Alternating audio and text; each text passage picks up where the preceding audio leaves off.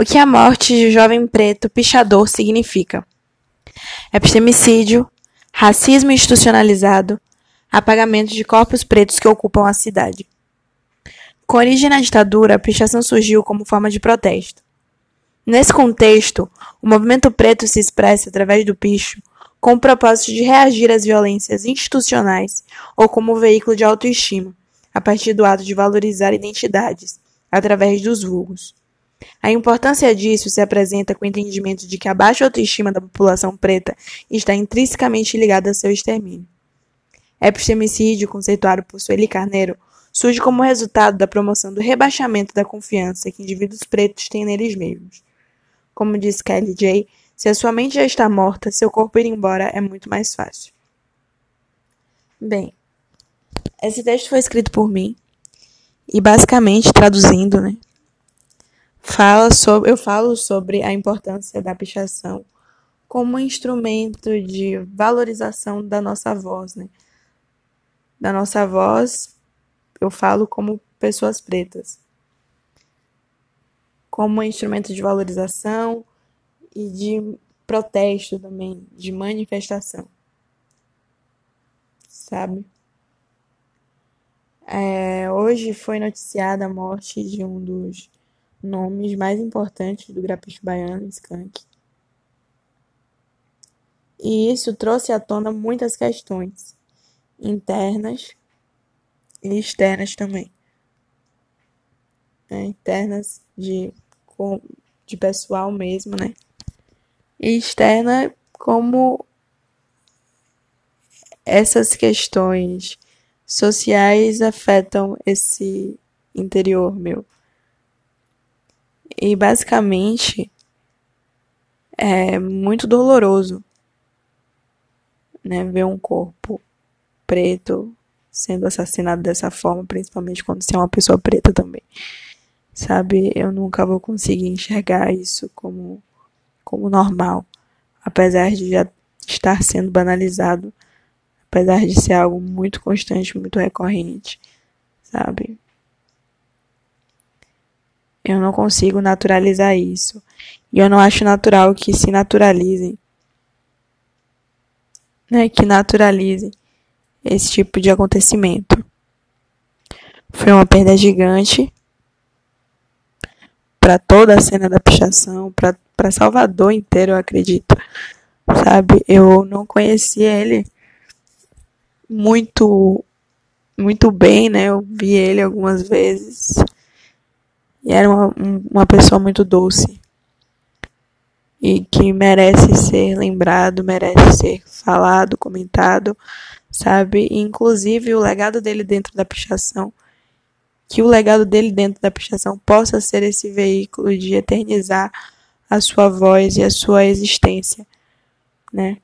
Para que não aconteça o apagamento de mais uma individualidade preta, como vem acontecendo, como aconteceu durante todos esses anos dentro da nossa história. Acredito que onde a gente pode lutar é justamente na nossa memória, na nossa preservação, sabe? É como lutar para ter a nossa, a nossa arte legitimada, para ter nosso trabalho reconhecido, apoiar as pessoas que se parecem conosco, sabe? E se unir justamente nesse sentido, para que a gente possa promover algum tipo de mudança, porque todos os limites, ao meu ver, já foram ultrapassados. Todos, todos os limites já foram ultrapassados, sabe? Todos os limites. Eu acredito que esse assassinato tenha sido racista, foi extremamente racista, sabe? Passou nos jornais e eu acredito que a maioria, né, ou boa parte das pessoas que assistiram, dos cidadãos de bem que assistiram, interpretaram como uma, mais um vagabundo sendo morto, sabe? Porque é assim que nossos corpos são lidos.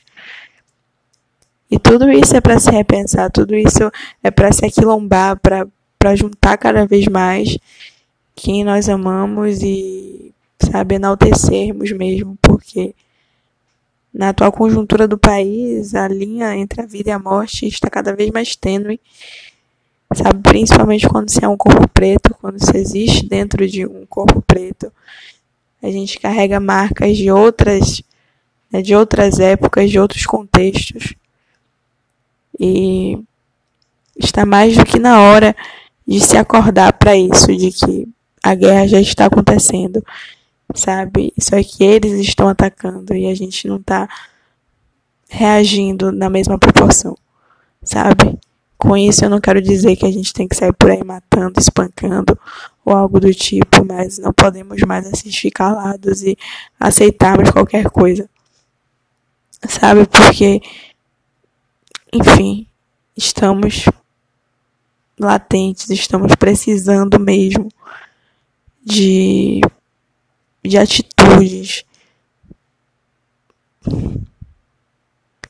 de conscientização, de, sabe, a rua, a forma, a arte de rua tem essa, essa questão de reivindicar, de democratizar, sabe? Problemas, de democratizar problemas não, né? de reivindicar problemas e democratizar conhecimento ou informação, sabe, de forma muito sucinta. Então que possamos nos espelhar nisso e, sabe, realmente incentivar, ajudar mesmo, porque são tempos muito muito cruéis, são tempos muito muito bélicos.